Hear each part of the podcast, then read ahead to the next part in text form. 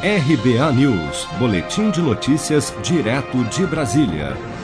Em entrevista à CNN nesta terça-feira, o ministro Marco Aurélio Melo do Supremo Tribunal Federal se irritou e encerrou imediatamente a entrevista ao ser questionado sobre o fato do pedido de soltura do líder condenado do PCC, André do Rep, ter sido assinado pelo escritório de advocacia de um dos seus ex-assessores no STF.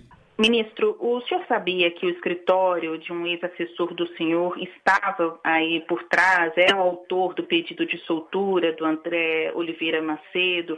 E sabedor deste tema, o senhor teria decidido a respeito, não é, é aí um injúria. Acabou a entrevista, obrigado. Segundo informações da revista Cruzoé, o habeas corpus concedido pelo ministro Marco Aurélio Melo ao líder condenado do PCC André do Rep foi assinado por Ana Luísa Gonçalves Rocha, sócia de Eduardo Ubaldo Barbosa, no escritório Ubaldo Barbosa Advogados com sede em Brasília. Barbosa foi assessor no gabinete do ministro Marco Aurélio no STF até 17 de fevereiro deste ano. Pouco antes de desligar repentinamente o telefone, encerrando a entrevista, o ministro Marco Aurélio disse ser contra o que chamou de punitivismo desenfreado. Tive que atuar e atuar segundo o meu convencimento. Certo ou errado não importa, é o meu convencimento. E hoje é interessante. O mais interessante é que quase todos os veículos de comunicação dizem que a minha decisão é correta. E, no entanto, criticam. Criticam objetivando que prevaleça a capa do processo, que prevaleça uma paixão, que prevaleça o punitivismo desenfreado, que prevaleça o justiçamento.